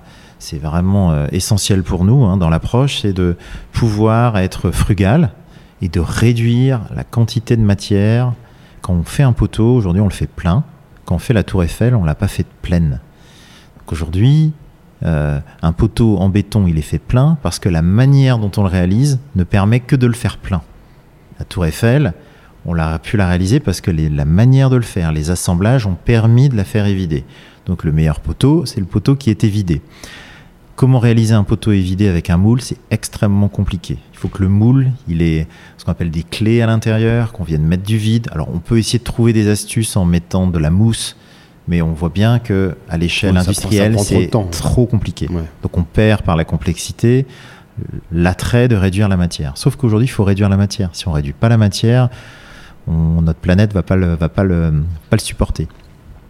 Donc réduire la matière, bah, l'impression 3D, c'est dans son ADN. C'est-à-dire qu'en fait, euh, imprimer en 3D, c'est justement venir, venir évider et n'imprimer que ce qui est Tout ce qui est nécessaire. oui. Donc ça, c'est euh, ça, c'est notre, c'est notre, euh, notre point, euh, point fondamental, c'est venir réduire la quantité de matière. Donc on développe les logiciels. Donc c'est là que je commence Oui. à tisser le lien vers euh, toute l'approche logicielle, faire de la, ce qu'on appelle de la résistance de forme, faire de la résistance de coque et travailler sur des pièces qui vont être les plus légères possibles. Donc d'un point de vue économique, Oui. Tu vas utiliser peut-être deux à trois fois moins de matière. Donc tu vois bien que dans ton équation, tu as supprimé pas mal de choses sur le moule, tu as divisé par deux la matière, donc finalement c'est le prix de l'encre, c'est comment va être positionné le prix de l'encre qui va te faire, qui va rendre la solution économique ou pas économique. Si tu as une encre trop chère, tu peux venir dépasser le prix d'un béton, certes utilisé à plus, de manière plus conséquente, et parfois, avec une encre qui peut être très chère, tu peux aussi euh, être plus cher que le coût, euh, le coût du moule associé. Donc, ce qu'il faut, c'est avoir des encres qui soient, euh, qui soient à des prix abordables pour que euh, la solution devienne économique. Et ça, on vient d'y arriver. C'est-à-dire que les encres qui étaient utilisées, elles étaient relativement chères parce que produites en petite quantité, fruit de la R&D. Donc, on est quasiment sur du pharmaceutique. Enfin, on va être sur une marge assez conséquente. C'est quoi, tiens, le, le, le prix au kilo d'une encre euh, Bah, le prix au kilo d'une encre, c'était, euh, on pouvait être à euh, 80 centimes. Alors tu vas me dire, c'est pas très cher, bon, de 80 toute façon, bah, centimes pour quelque tonne, chose qui va euh, faire, qui- euh, qui va faire, euh, qui va faire 100 MPa, c'est rien du tout. Sauf que les bétons, ça va peut-être être de l'ordre de 10 centimes. Oui, oui, bah oui. Donc l'écart, cet écart-là, il était, euh, il était euh, extrêmement compliqué. euh, d'un point de vue, euh, il y a encore un an ou deux, d'un point de vue, euh, d'un point de vue économique. Aujourd'hui, les encres, elles valent peut-être 30 centimes. Et on est encore sur des versions assez élaborées avec Et des prix du béton augmenté en plus. euh, voilà, C'est des choses que tu connais très bien euh, dans, dans- dans ton activité. Donc c'est aujourd'hui des, donc aujourd'hui les- le prix des encres euh, diminue fortement euh, et permet euh, et permet d'être économique. Mais aujourd'hui, pour changer, il faut être convaincu. Puis il faut aussi que son outil de production actuel arrive un petit peu en fin de vie. Donc c'est aujourd'hui c'est ça qui arrive, c'est que pas mal de gens euh, euh, qui ont leur outil de production hésitent encore à s'y mettre. C'est un peu comme dans l'automobile en fait. Hein. Avec le passage électrique, c'est ça? Passage électrique ou même le passage sur les carrosseries. euh, Vous écoutez maintenant les, la construction additive. Aujourd'hui, est en train de transformer complètement l'industrie automobile d'un point de vue réalisation. Ça met du temps parce qu'on amortit encore euh, les, plate- les plateformes, mais c'est en train d'arriver. C'est vraiment en train d'arriver et très vite. Là, c'est euh, donc on arrive à avoir des néo-préfabricants qui s'y mettent. Alors les néo-préfabricants, les premiers, bah, c'est les entreprises de construction qui ne s'appuient plus sur leurs sous-traitants classiques préfabricants qui vont le faire. Donc ça va être le cas de SPI ou des gens qui vont se lancer directement dans l'aventure. Donc on a voilà un peu ces profils là qui se mettent à l'impression.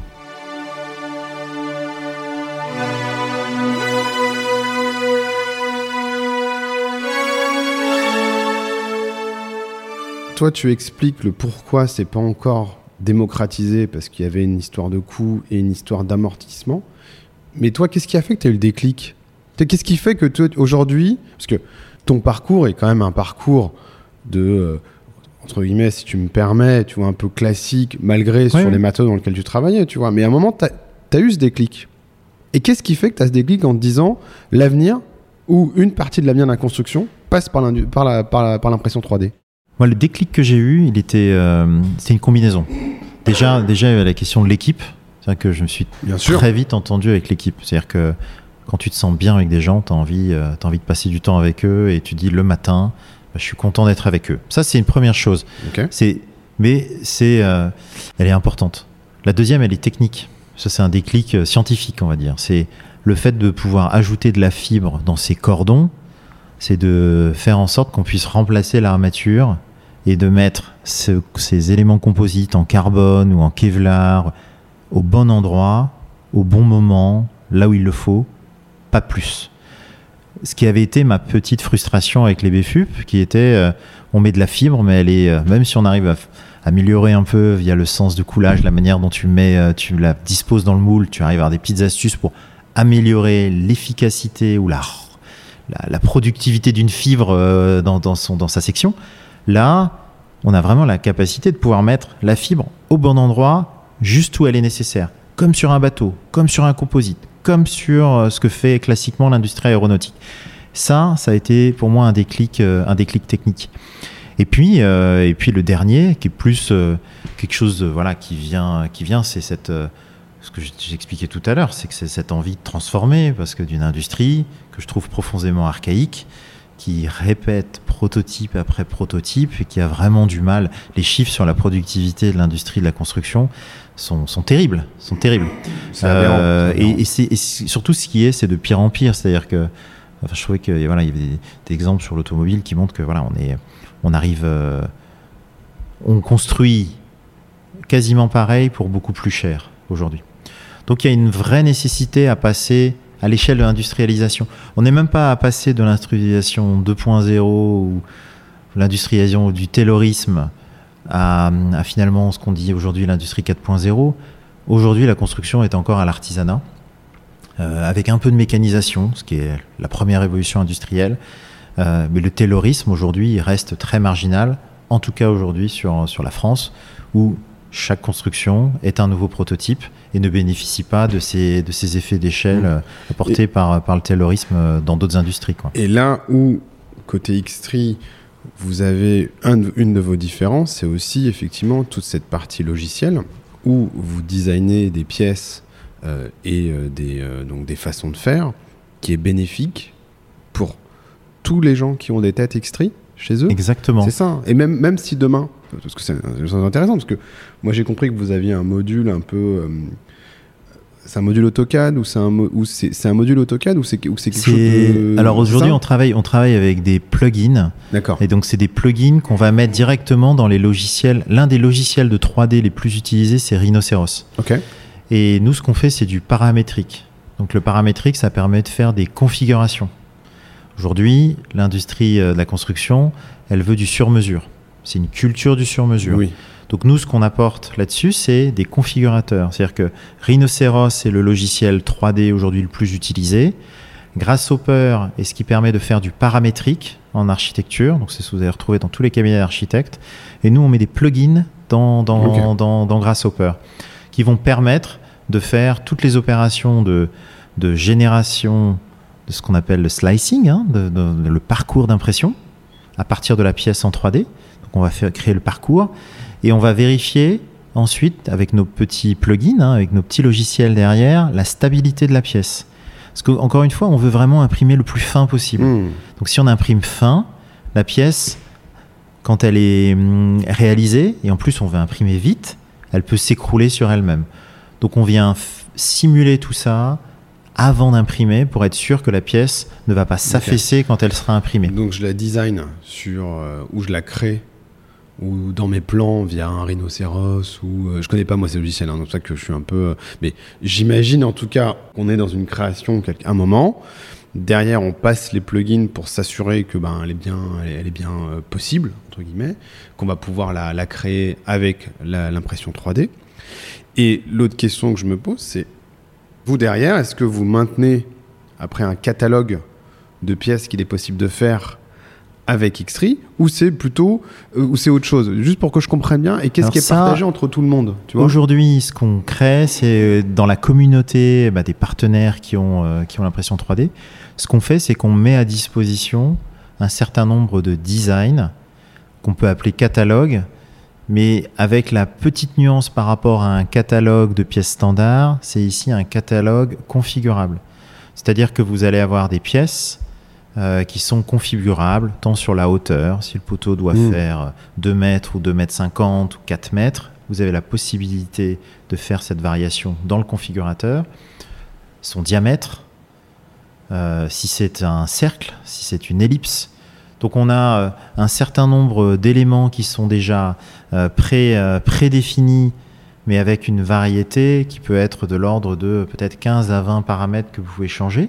Ce qui est rendu très facile par nos logiciels type Grasshopper qui font du paramétrique. Donc vous avez toute une gamme sur mesure d'éléments de construction mis à disposition des partenaires. Ça veut dire qu'en fait, cet objet, vous allez prendre 5 minutes pour le configurer avec vos bonnes dimensions, ce qui est essentiel, hein, surtout dans Bien ce sûr. qui nous, dans nos, dans nos. Aujourd'hui, euh, l'enjeu c'est la rénovation, c'est pas le neuf.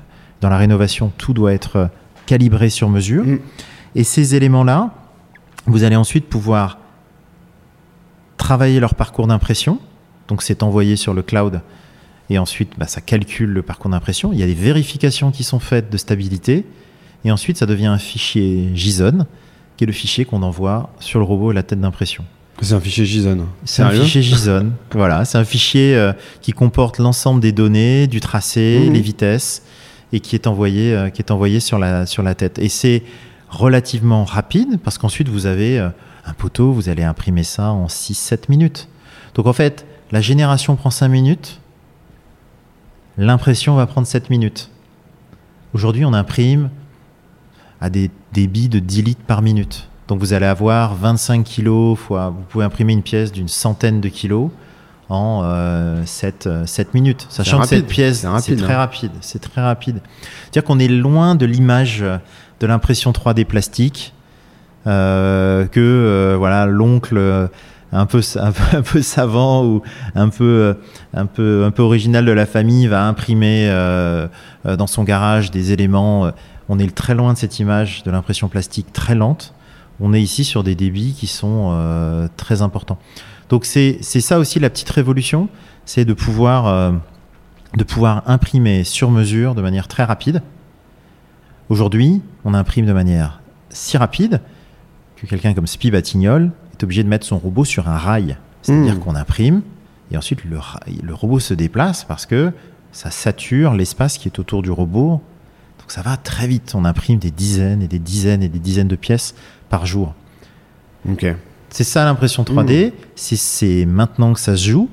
On est, euh, on est sur des progressions importantes en termes de rapidité. C'est un peu la loi de Moore appliquée à l'impression. À ce point-là. C'est-à-dire qu'on imprime, aujourd'hui, on double les vitesses d'impression tous les ans. Même pas tous les 10, la loi de Moore, c'est tous les 18 mois. Oui, oui. Là, on imprime, on arrive à doubler les vitesses d'impression tous les ans. On fait de la vitesse dynamique, on arrive comme sur un, sur un circuit à réduire la vitesse pour réaccélérer. Euh, c'est ça aujourd'hui qui se passe dans, dans, dans, dans les ateliers. Et, euh, donc d'un point de vue, point de vue hardware, ça évolue très très très très vite. L'enjeu, c'est le software. C'est pour ça que la moitié de nos équipes, aujourd'hui, la moitié de la boîte fait de la R&D quasiment à 100%. Ok. C'est ça aujourd'hui notre soft, en fait. et on va dire que 60% des efforts de R&D sont sur le soft aujourd'hui. Ok. Sur ces là- plugins, sur. sur ces euh, plugins, sur, la manière de concevoir, sur la capitalisation. Ok. Parce qu'en fait, c'est tous les capteurs, que toutes les données vous capteurs, on a des énormément de données, il faut la traiter, il faut la comprendre, il faut la confronter. Faut... Et tout ça, c'est de l'or bleu, on Hmm. appelle de l'or bleu numérique. Il faut le, il faut le, il faut le traiter et il faut, euh, et il faut en tirer, euh, il faut en tirer le meilleur pour nos partenaires, pour la communauté. Donc c'est comme ça qu'on le, c'est comme ça qu'on l'approche. Euh, euh, et donc la- l'approche, l'approche logicielle, l'approche big data, elle est essentielle aujourd'hui pour nous. Et pour faire partie de la communauté X3, je dois acheter euh, une tête X3. On Ou doit je- acheter ou la louer. On a plusieurs, dire, manières. Mais voilà, il, il faut, il faut être un des acteurs, des acteurs pour le, pour le faire. Après, on a la communauté est plus large. On a aussi, euh, on est dans des écosystèmes. On travaille, euh, on travaille avec beaucoup d'architectes, d'ingénieurs de par euh, notre ADN. hein. on est beaucoup d'archi, donc on a nos copains de promo qui ont fait, euh, qui ont, qui ont fait, euh, voilà, qui nous interrogent, qui viennent nous voir, qui prescrivent des projets en impression 3D. Donc on est, donc ils baignent aussi dans, dans, dans, dans, cet univers-là. Et après, bah, pour bénéficier de, voilà, il faut avoir, il faut avoir une imprimante, même si on peut mettre à disposition la, le, le configurateur à d'autres personnes.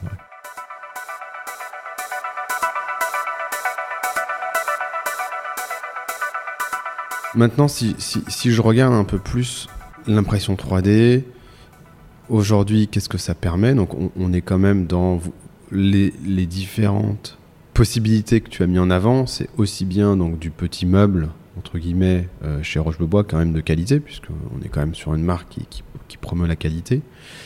En parallèle de ça, on a aussi des coffrages ou des poteaux qui sont utilisés donc sur la piscine olympique. Euh, tu as aussi des maisons Ça va permettre quoi l'impression 3D Ta vision un petit peu de, euh, de, ce, milieu-là? Ta vision aussi d'un peu d'Xtree Moi, ce que j'entends sur Xtree, alors je posais pas mal de questions en même temps, puis après je te, laisserai répondre, hein, mais moi, ce que j'entends sur Xtree, c'est que tu nous dis une grande partie de la vision a déjà été faite, mais en fait, on est en train de découvrir une autre grande partie, qui est toute la partie euh, data, toute la partie données, toute cette partie-là. Euh, c'est quoi un peu vo- votre avenir, vous, là-dessus? Comment tu le vois? Euh, Et puis derrière, comment tu vois cet avenir de l'impression 3D Bah, alors déjà, c'est vrai qu'on a, on cette envie de... Quand on a goûté à l'effet de plateforme, on en, vient, on en devient addict. C'est-à-dire que quand tu as des partenaires qui développent et que tu apprends d'eux, Ah bah, C'est qui génial. innovent, tu, et, et tu t'en deviens addict. Donc c'est vrai que là aujourd'hui, on a notre, volonté, c'est d'avoir, euh, c'est d'avoir en France, mais aussi à l'international. On a, on a aujourd'hui, on apprend de, nos partenaires au Japon. Certaines machines, on les a juste envoyées là-bas. On a tout piloté à distance et on apprend énormément d'eux à distance. euh, et ils utilisent nos machines. On a bien sûr des machines aux, machines aux États-Unis. Là, on en livre une en Allemagne. Donc cet effet euh, de traverser les frontières en envoyant nos machines et en ayant des impressions, des nouvelles, euh, des nouvelles idées, c'est juste incroyable. Donc c'est vrai que notre ambition là, c'est de, là on a une, à peu près 16 machines dans le monde, c'est d'en avoir, euh, avoir euh, une cinquantaine d'ici, à peu près 18 mois, pour bénéficier encore plus de cet effet, cet effet, cet effet d'échelle. Mais ce qui est, ce qui ce qui est fondamental aussi dans, dans les cas d'usage, les cas d'usage qui sont Aujourd'hui, on ne voit pas trop de, de- limites sur les cas d'usage qu'on peut réaliser en préfabrication. Aujourd'hui, euh, euh, notamment quand on aura euh, vraiment l'apport de cette fibre dans, dans le cordon, des choses qu'on a aujourd'hui euh, qui sont brevetées, euh, sur lesquelles on a déjà des premiers proof of concept, parce qu'on travaille énormément avec l'école des ponts. Mhm. On a quand même aujourd'hui euh, six thésards qui ont travaillé sur ces sujets-là. Euh, il y en a deux en cours, deux qui viennent de finir et deux qui ont voilà, bien fini depuis un petit bout de temps. Donc c'est quand même une démarche euh, qui a été initiée depuis pas mal de temps. On a carrément un labo à l'école des ponts. En fait, notre machine est là et on a en permanence des, des thésards. Euh, Romain dans l'équipe est même prof là-bas. Donc on, est, euh, on, bénéficie de ça énormément. Donc sur les cas d'usage, on est, on est, on est serein sur, sur le fait que ça va se substituer à beaucoup de modes de fabrication aujourd'hui et que ça va permettre de faire plus de hors-site en France, qui est, euh, qui est euh, bah, comme l'a expliqué Pascal Chazal dans un, Mm. dans un de tes podcasts, euh, une évidence. Euh, mais la deuxi- le deuxième aspect, euh, au-delà du logiciel, qui est de la gestion de la data, c'est toute l'approche matériaux. Et l'approche matériaux, alors moi, tu sais que ça me tient, ça me, ça me tient, ça, ça me tient à cœur. hein. Euh, il y a, on a parlé de l'approche formelle de réduire la quantité de matière, donc la frugalité déjà. Construisons avec moins de matière, moins de ressources, c'est la base. Il faut, euh, il faut qu'on arrive à construire avec moins de ressources. On ne pourra pas construire euh, sans ciment. Ce que je veux dire, c'est qu'on ne pourra pas construire sans béton. Aujourd'hui, il n'y a pas suffisamment d'acier sur la planète digne de bois en termes de filière pour pouvoir le faire. Euh, moi, j'aimerais bien le bois. Je trouve ça, génial, mais c'est vrai que euh, il n'y en aura pas assez. Donc, le béton va, reste incontournable. Une fois que tu as dit ça, ce qu'il faut travailler, c'est être capable de réduire la quantité de clinker dans le ciment. Et la quantité euh, de ciment au global, bah, c'est l'approche frugale. Donc si tu réduis la quantité de clinker, tu le fais comment? Tu le fais par des substitutions. Et c'est là que notre impression a de l'intérêt. C'est que comme on est capable de doser de manière extrêmement fine, directement dans la tête, les quantités d'adjuvants, on rend possible l'impression de choses juste euh, inconcevables. Donc là, on a commencé par les BFUP, en se disant, voilà, on peut quasiment imprimer que de ces matériaux-là, euh, extrêmement résistants, euh, ça fera du sens parce qu'ils sont résistants. Et puis petit à petit, on s'est essayé, mais si on faisait ça, si on faisait ça. Et donc on a essayé le plâtre. Donc, par exemple, on a mis sur nos machines du plâtre, et ça a fonctionné. Donc on avait promis à avoir imprimé du plâtre. Donc ça a fait un peu le buzz sur les réseaux. Qu'est-ce qu'ils nous ont fait, ceux-là? Ils ont réussi à imprimer du plâtre. Parce qu'on a un peu cette chance d'avoir l'adjuvantation en tête et, et, et ça a fonctionné. On n'a pas fait euh, énormément de choses pour être tout à fait Mhm. franc, mais ça a fonctionné. Oui, bah, toute La tête, euh, la tête, elle, a, accepte le, elle accepte le plâtre. La tête, elle accepte aussi la terre.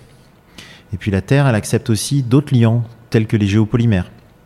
On a essayé ensuite des trucs un peu plus. On se dit, voilà, on va changer. euh, parce que le sable, c'est quand même compliqué. Est-ce qu'on pourrait pas. euh, voilà, on n'a pas envie que. tout- toutes les côtes bretonnes soient, ou d'ailleurs, hein, mais bon, je parle, je parle en, chauvin. on n'a pas envie, voilà, que tout, que tout, tous les lits de rivière, en tout cas, soient, soient, soient complètement dénaturés par le fait qu'on ait pris toutes ces ressources en sable. Et ça, on arrive à faire des compléments, euh, des, substitutions avec euh, de la laine de roche, de la laine de verre qu'on est, qu'on a venu broyer et qui peuvent être imprimés. On a même fait ça avec du cuir, oui. cuir recyclé. Tout ça pour dire qu'il y a une vraie filière. Euh, en tout cas, on permet l'utilisation de ces matériaux. ça, paraît, ça paraît dingue, mais c'est finalement plus facile d'imprimer ces types de matériaux que de les couler. Parce qu'en fait, quand on coule, on est aussi obligé de mettre plus d'eau, plus d'adjuvants. Là, dans l'impression, bah, finalement, on va venir pousser avec une pompe, et puis on va juste faire les petits mélanges en tête, et on va poser ça, déposer, mmh. avec une bonne adhérence. Donc tout ça, c'est tout ça pour donner un peu le, le, d'un point de vue, d'un point de vue, d'un point de vue développement durable, c'est la capacité à pouvoir construire bien mieux, beaucoup moins de quantité, de substituer quasiment tout le clinker, voire d'utiliser aussi, on travaille sur les, tout ce qui est carbone capture, euh, les biochars. Alors, on est très vigilant parce que les biochars, ça peut être aussi euh, hyper décrié suivant la manière dont ils sont générés. Peut-être si tu peux nous. Biochar, c'est du biocarbone. Euh, c'est euh, typiquement des résidus, de, pas d'une combustion, mais d'une pyrolyse. Donc on, vient, ça vient être brûlé et, le, et, la pyrolyse permet en fait de capter, euh, capter, capter le, carbone des matières organiques au travers, au travers d'une poudre, qui est une sorte de poudre de charbon artificielle. Et cette poudre de charbon, elle est du coup emprisonnée dans le béton qui est imprimé. Donc on séquestre dans les pièces du carbone mais à des niveaux assez importants. En fait, euh, euh, typiquement, un volume égal, c'est trois, fois, euh, trois fois plus important, le biochar. Donc on peut, en ajoutant peut-être 60 à 70 kilos, théoriquement, neutraliser en fait les effets du clinker dans une formule béton. Donc ça, on, on, regarde toutes ces choses-là, mais en tout cas, ça passe dans les têtes, suivant... Il faut être bien vigilant sur, sur les... Mais on est capable de le faire. Donc ça, c'est un c'est fondamental parce que aujourd'hui la, la, construction se transforme et le fait d'être capable de, de, proposer des solutions euh, euh, proches de la neutralité carbone est une nécessité fondamentale. Sinon, ça invaliderait tout ce qu'on fait. Ça invaliderait tout ce qu'on fait. Donc une fois qu'on a dit ça, donc on a dit l'ambition, c'est de créer ce réseau, euh, ce réseau, ce réseau mondial, non pas parce qu'on est prétentieux et qu'on veut que ce soit mondial, c'est qu'en fait les demandes viennent de, viennent du monde entier. Euh, quelque chose d'assez intéressant, c'est qu'on n'a pas d'équipe commerciale. En fait, aujourd'hui, on n'a que des demandes. Donc, on traite les demandes. Et en gros, on choisissait avec qui on travaille. Aujourd'hui, on n'a pas d'équipe commerciale pour, euh, pour, euh, pour déployer. Pour déployer, oui, on va déployer les, systèmes. Oui. Aujourd'hui, on répond à une demande. Donc, c'est aujourd'hui comme ça que ça se, comme ça que ça se, ça se fait. demain, voilà, on veut quand même être un peu plus présent dans les pays sur lesquels, sur lesquels on travaille, notamment les pays matures. Et nous, notre axe, c'est beaucoup de travailler sur les pays matures d'un point de vue réhabilitation, rénovation, approche hors site. C'est quel pays Pays matures, on va dire, c'est les pays euh, qui ont une maturité dans la construction, euh, qui seraient amenés à détruire leur, euh, détruire leur, leur, leur bâtiment pour en reconstruire d'autres. Là, ce qu'on veut, et qui sont pas en manque de bâtiments. les pays qui sont en voie de développement, des croissances de la population, là, tu as la construction neuve. C'est d'autres enjeux. Nous, on essaye de travailler euh, principalement sur les États-Unis, le Japon. Pourquoi? Parce que l'impression 3D vient également pallier à un manque de main-d'œuvre. Aujourd'hui, euh, c'est extrêmement difficile de recruter dans ces pays des ouvriers de la construction. Et puis, c'est pas forcément le plus, euh, le plus des pays, des, métiers qui sont souhaités. Donc, on vient pallier par l'impression 3D, par la robotique et l'automatisation, ces, ces, métiers-là. Donc, on le fait c'est pas qu'on va pas travailler dans les pays en voie de développement. On a, on a aussi des projets. Oui, mais, mais c'est vrai qu'aujourd'hui, c'est là, où c'est là parce que c'est, on se concentre sur ces pays-là pour, de par l'approche hors site, de par euh, les tensions qui peuvent exister sur le marché du travail, euh, et sur lequel aujourd'hui, le Japon par exemple, on a énormément de demandes aujourd'hui, parce qu'aussi les business models se mettent en place là-bas. Euh, il y a des approches où voilà où il y a des maisons imprimées en 3D qui aujourd'hui viennent défier le largement le prix d'une maison classique. Donc, on est quoi sur un ratio là-dessus tiens? Là, j'ai vu des, des, chiffres qui étaient extrêmement étonnants, mais on est sur des coûts de construction d'une maison ça paraît petit, mais c'est aussi euh, une approche durable hein, que de vivre dans plus petit. Mais en tout cas, là-bas, voilà, sur des maisons de la première maison pour un couple de 50 mètres carrés, 55 mètres carrés, euh, on va être sur des coûts de construction à 35 000, 40 000 euros. Ah oui. Et ça, quand on le regarde, c'est vrai que nous, on a fait les tests, on arrive à imprimer euh, l'ensemble des murs de cette maison, y compris le toit, ce qui nous différencie, parce qu'on imprime, on a aussi c'est possible d'imprimer des porte-à-faux. Euh, on imprime ça en 16 heures. effectivement, en 16 heures, bah, du coup, le coût résiduel, bah, c'est surtout le coût, euh, donc le coût de fabrication des pièces en termes de tonnage, bah, il est réduit. 16 euh, heures, c'est pas beaucoup dans la vie d'un robot. C'est pas beaucoup. C'est rien du tout. c'est le second œuvre qui vient. Mais... Et, voilà, du coup, c'est le second œuvre qui va, l'assemblage sur site, qui va créer. voilà, mais comme on est sur du préfabriqué, du hors site, on est capable de faire les choses beaucoup plus vite. Donc c'est c'est ce qu'on appelle de la disruption, c'est-à-dire qu'on est, euh, on est sur, euh, sur euh, finalement une, une, révolution qui va venir par le bas parce qu'on va être bien moins cher que les techniques traditionnelles. Donc c'est aujourd'hui, c'est ce qui arrive en fait. Et je pense que tu, tu me demandais tout à l'heure aussi le déclic, bah, il y a aussi une conviction qu'on peut faire mieux pour beaucoup moins cher et en faisant ça pas moche. Parce que la standardisation dans les années 70 ou dans les années 50, c'était moche. Euh, on a créé des cages à lapins. Euh, là, on n'est pas sur, on pas sur, ces esthétiques-là. On est sur, euh, sur des, sur des nouvelles industrialisations qui permet de faire du non standard à prix, euh, à prix, à prix très abordable. Donc, je fais partie de ceux en tout cas qui pensent que ça va être une vraie disruption des modes de construction classiques. Ok. C'est quand même fort, hein, ce que, ce que tu envisages. Parce que si tu nous dis. Enfin, tu vois, quand j'entends ces chiffres, quand j'entends ce côté euh, disruption, ce côté faire autant, alors avec moins, et que ce soit moins de ressources, moins de ressources, mais ressources en matériaux, ressources en termes d'hommes, on rentre quand même dans une nouvelle ère. Tu, tu, vois, le, quelque part, tu vois, si, et est-ce que, je, suis peut-être un peu, un peu extrême, tu vois, mais c'est quand même une, une nouvelle forme de façon de faire. Que ce soit euh, via que où tu construis la, sans sans, enfin bien sûr fort tu vois. Et, et, si tu te projettes un peu et, et on, et on je, vois le temps là qui, qui, avance mais euh, parle-nous un peu de toi comment tu vois cet avenir dans la construction? Dis-nous un peu toi ta vision là-dessus ou comment tu vois ce monde évoluer? Parce que tu viens de dire beaucoup de choses qui sont liées forcément à, à, l'impression 3D mais toi, comment tu vois un peu cet avenir-là? Parce que tu nous as parlé de, de, de, rareté euh, de matériaux, donc de comment on fait, euh, comment on fait pour être frugal, mais de rareté des, des personnes.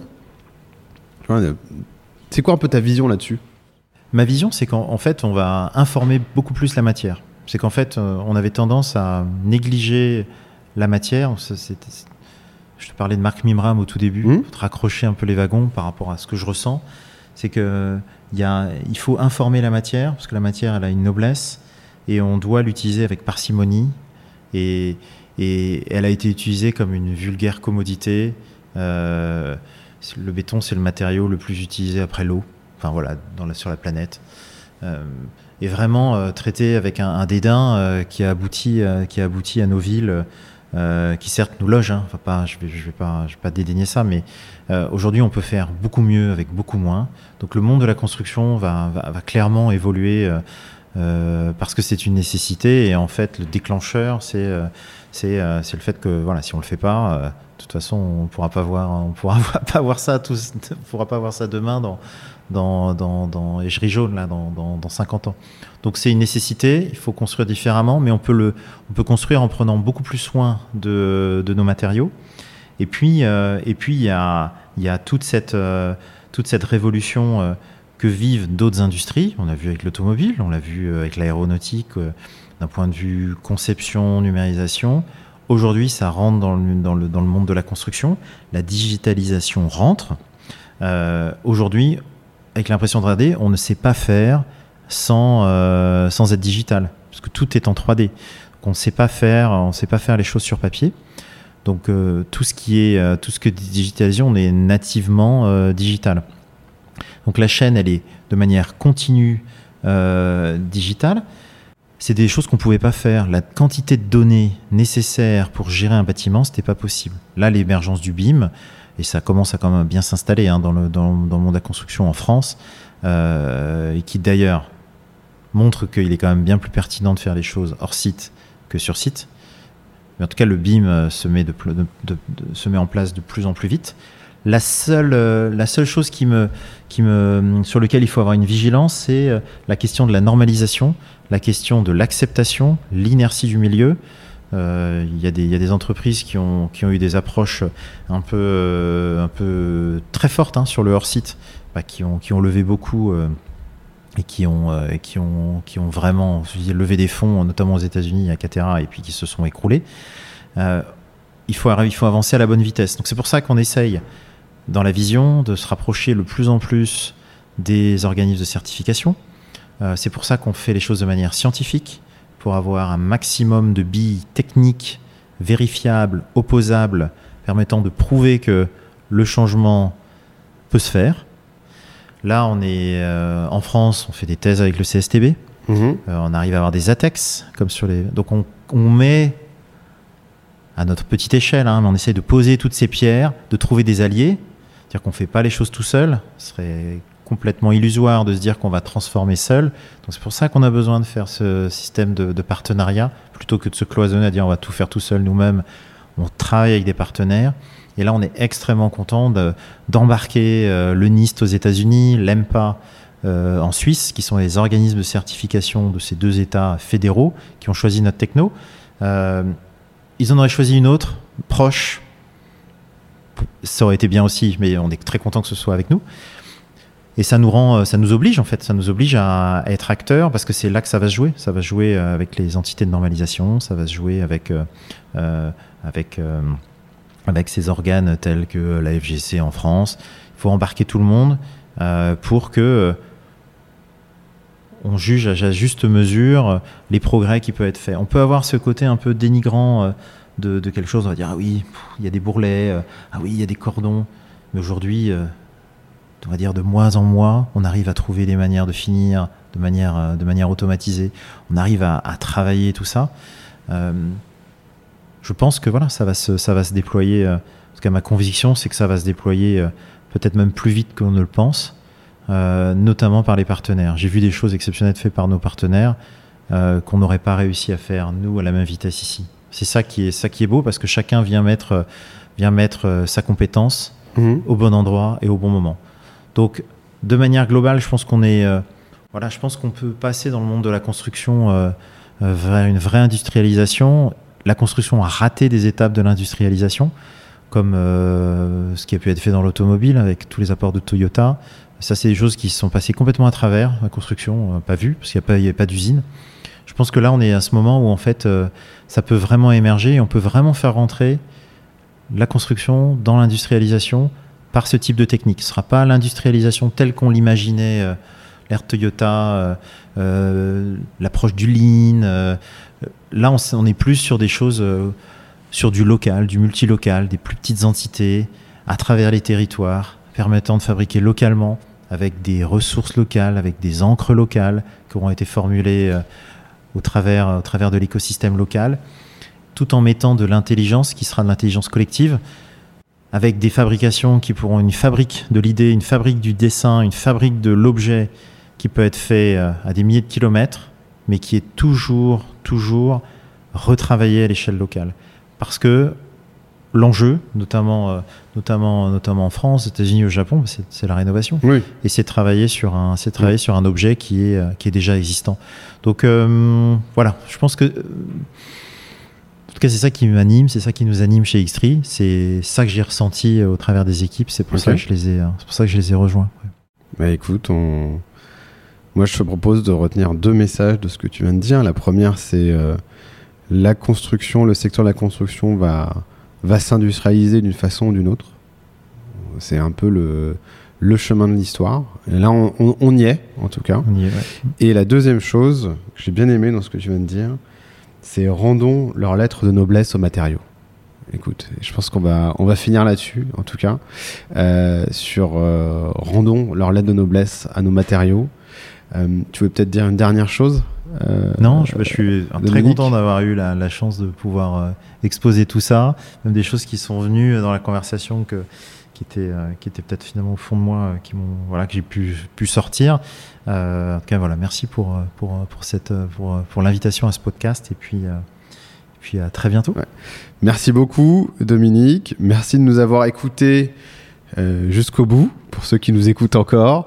Et je sais que vous êtes nombreux à nous écouter encore. Euh, je vous remercie. Je remercie bien évidemment Dominique et euh, bah, aussi toutes, euh, toutes les personnes d'Xtree hein, pour nous avoir partagé ces moments, leurs expériences et surtout leur avenir. Et puis on leur souhaite beaucoup de succès.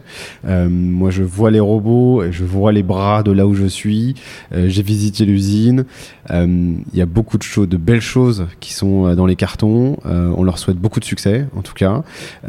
Et euh, je vous dis en tout cas à tous, à nos auditeurs, merci pour votre soutien, pour votre fidélité et euh, à très vite pour un prochain épisode des baptiseurs. Salut Dominique, à très vite, au revoir.